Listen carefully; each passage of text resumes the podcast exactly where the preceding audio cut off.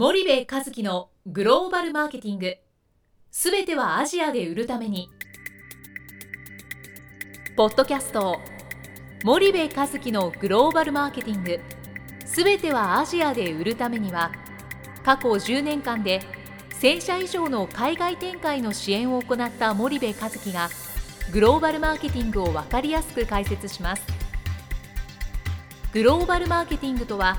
世界のニーズに応えて利益を上げること。アジアで売るためにはものづくりプラスグローバルマーケティングを武器とした戦略を持たなければなりません。日本には素晴らしい企業が多く存在します。その企業とともにアジア市場を目指したい。再びジャパンアズナンバーワンと呼ばれる時代を作りたい森部一樹はそんな思いを持ちながらこの番組を皆様にお届けいたしますこんにちは、ゲーターです。こんにちは、森部和樹です。では、森部さん、あの、非正規競合という話を。はい、えー、と引き続きハウス食品のお広浦専門をお招きして、えー、と今日もお話をしていきたいと思います。広浦さん、どうぞよろしくお願いいたします。お願いします。えー、と広浦さん、えー、と前回、前々回とお御社の海外展開のお話、並びに、まあ、中国事業のお話を少し、えーお聞かせ、えー深くさせていただいたんですが、今回はあのタイとベトナムの展開について少しお聞かせいただいてもよろしいですか？はい、わかりました。まあ、タイ、ベトナム、ここ数年のまだ短いえー時間で、えーチャレンジした 事業ですので、まあはいまだまだ今、先行投資の期間、えー勉強中という、まあ、スタンスです。でどのようにしてエリアを決めてそのエリアで何を提供していくのかっていうところなんですけど、まあ、最もやはりポイントにあの挙げてますのはやはりニーズがあるかどうかっていうことと、今ニーズがなかったとしてもそのニーズが生まれる可能性があるのかどうか、まあ、ここをどのように見極めていくのかというところが、まあ、ベースだというふうにあの思ってます。から、まあ、まず対象ニーズの理解をすると、それと、まあ、そのニーズに対して、えー我々提供するものを決めるんですけど、あのーまあ、そこで日本であるブランドを持っていくっていうのも考え方としてありますしこれはタイのおシービットの事例です。でベトナムの展開につきましては、えー少し、まあ、ハウス食品グループが持っている技術ですね、えー具体的に言いますと粉体でありますとか、えーレトルト、ルー、それと機能性素材からいきますと、えースパイスとかビタミンという機能性素材、まあ、そういった技術をおいかにベースとして、えーそのエリアで提供できるお役立ちできるものはないのかどうか。ですからベトナムの展開事例としては我々その粉体の技術をお使って、えーベトナムの方の食生活に役立つものはないんだろうかと。少しベトナムの展開はそういう発想での展開です。はい。タイのあのこのシービットは結構あれですよねあの見た目もあのシーセンの見た目に近くてコンビニなんかはだいぶ入って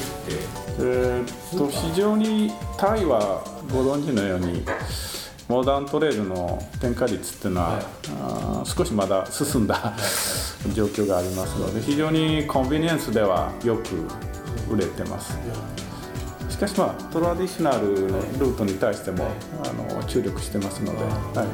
そのウェイトは徐々に改善していくがありますそうですねタイは今2割ぐらいがモダントレードそうですはい8割ぐらいが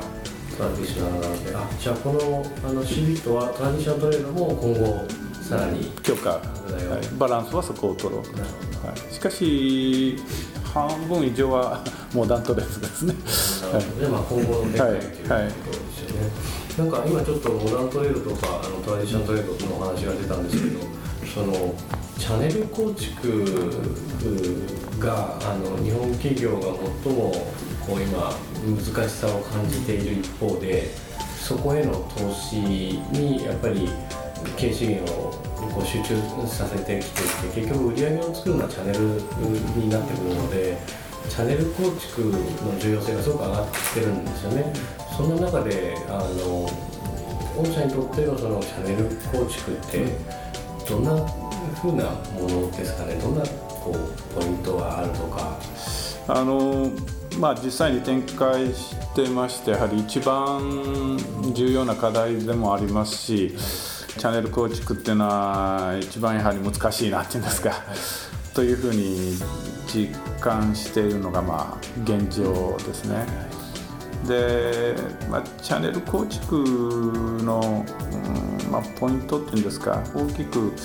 こだわりたいなと思ってますのは、顧客が見えるのかどうかっていうところですよね。やはりお客様が我々見えない限りですね、売っていただいてるだけっていうのはこれはやはり長期的に見てメーカーとしてですね、やはり一つの課題になってくるのではないか、そういう意味ではやはりあのいかに顧客が見える、我々としてですねチャンネルを構築できるのかどうか。それともう一つはあの前回も中国のところでお話ししましたように、まあ、顧客との接点のその最大化が図れるようなチャンネル構築のこの戦略を立てないとダメだなと。チャンネル構築というふうに言いますとやはり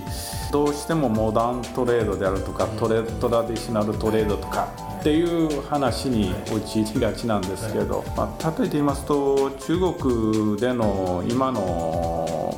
e コマースっていうんですか、ネットでの売り上げっていうのはすごいあの進展なんですよね。超えましたね。そうですね。ですからそういう意味でのこのチャンネルのこの顧客接点最大化を考えた時に、えー、面でいかに取っていくような構築の考え方をするのかどうか。それと先般も言いましたけどその業務用っていうんですか、はい、B2B ですね、はい、ここのやはり、まあ、チャンネルって言っていいかどうかですけど、を介したそのお客様とのこのリレーションっていうのは特にあの食文化を作っていくというスタンスで取り組んでいく事業については非常に重要な、あのまあ、チャンネル展開の、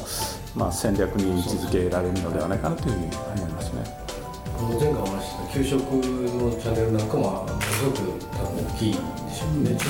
すごく大きい。ですやはりあの子供さんに認めていただけないとなかなか私どものカレーっていうのは発展が難しいですから。非常に工場見学も積極的に受け入れてますね、はい、顧客の見えるチャンネル構築ってすごく今いろいろさんおっしゃったいい言葉だなと思ったんですけどおっしゃる通りで多くのその企業さんとお話しするとチャンネルの話っていうとモダンかトラディショナルか、うん、大体皆さんおっしゃるとまあ、モダンって正直ディスティングフィー払ってえなんとかフィー払えば物は並びますよね。でそれをいかに継続的に売れるかどうか棚から外されないで維持できるかっていうのはまあ正直言った商品力なので消費者が求めるか求めないかっていう話があって。でモダントレードはその利益が出ない少ないかもしれないけどまああのそれなりにやらないといけないところだなっていうのは、まあ、皆さん共通の認識で結構そのトラディショナルトレードのあのいわゆるその、えー、父ちゃん母ちゃんのその小売店えー、何十万点何百万点ある小売をどうやって束ねてマネジメントしていくかっていうことに大体皆さんフォーカスするんですけど結局どっちのチャンネルにもその先には消費者がいてそこがやっぱり見えるチャンネル構築しないと永続的に売り上げを上げていくで消費者の求めてるニーズに、えー、継続して応えていくっていうことってやっぱ難しいのであのよくよく考えたら当たり前なんですけどすごくいいいい言葉ですね、消費者の見えるチャンネル。ですからあのなぜ売り上げが上がっているのか、そのなぜ売り上げが下がってきたのかっていうのは、その向こうがある程度理解する能力を持っておかないとわからないんですよね。ただそこからの発注が落ちてきたという事実だけで、ですからその先がやはりメーカーとして理解できるように構築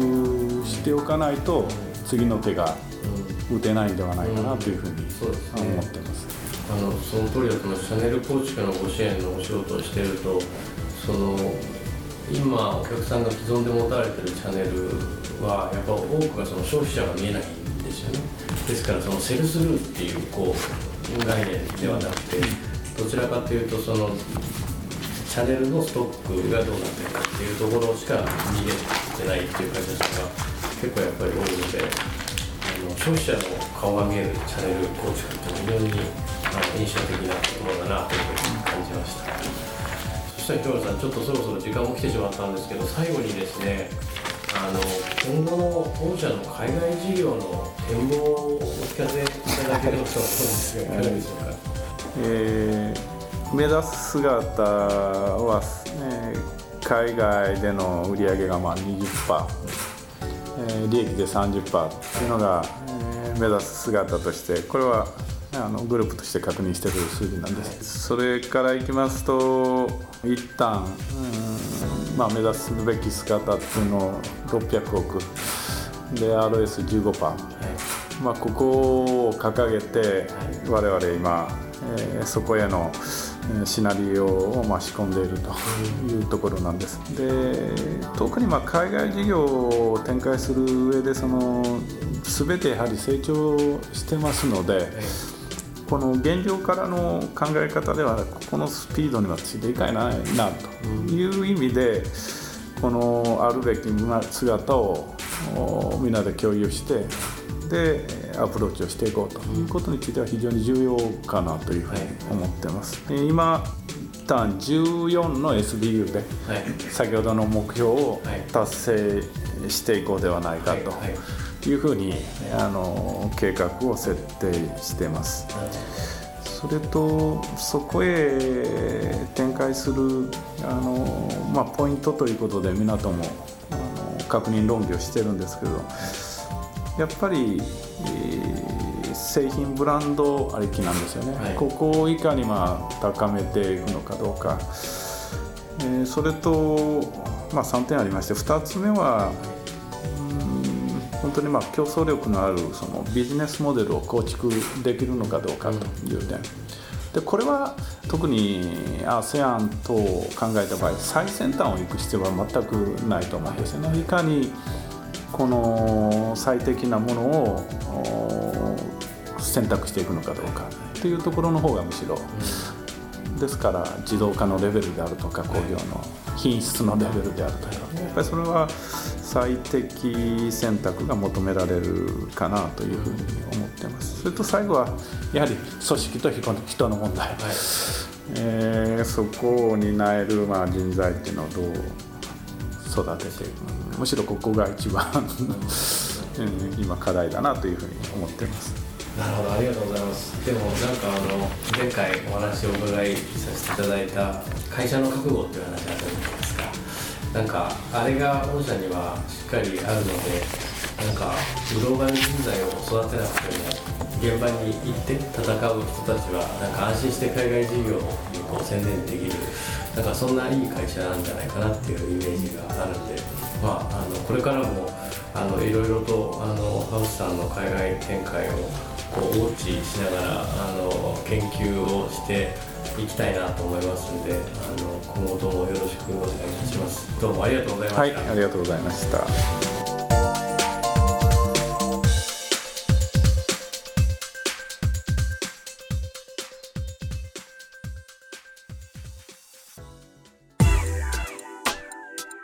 本日のポッドキャストはいかがでしたか？番組では森部和樹への質問をお待ちしております。ご質問は podcast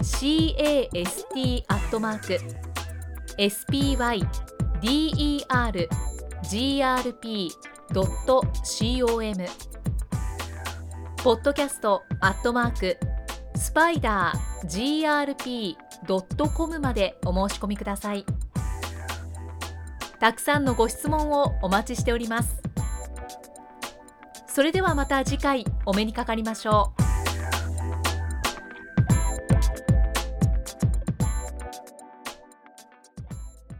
森部和樹のグローバルマーケティング。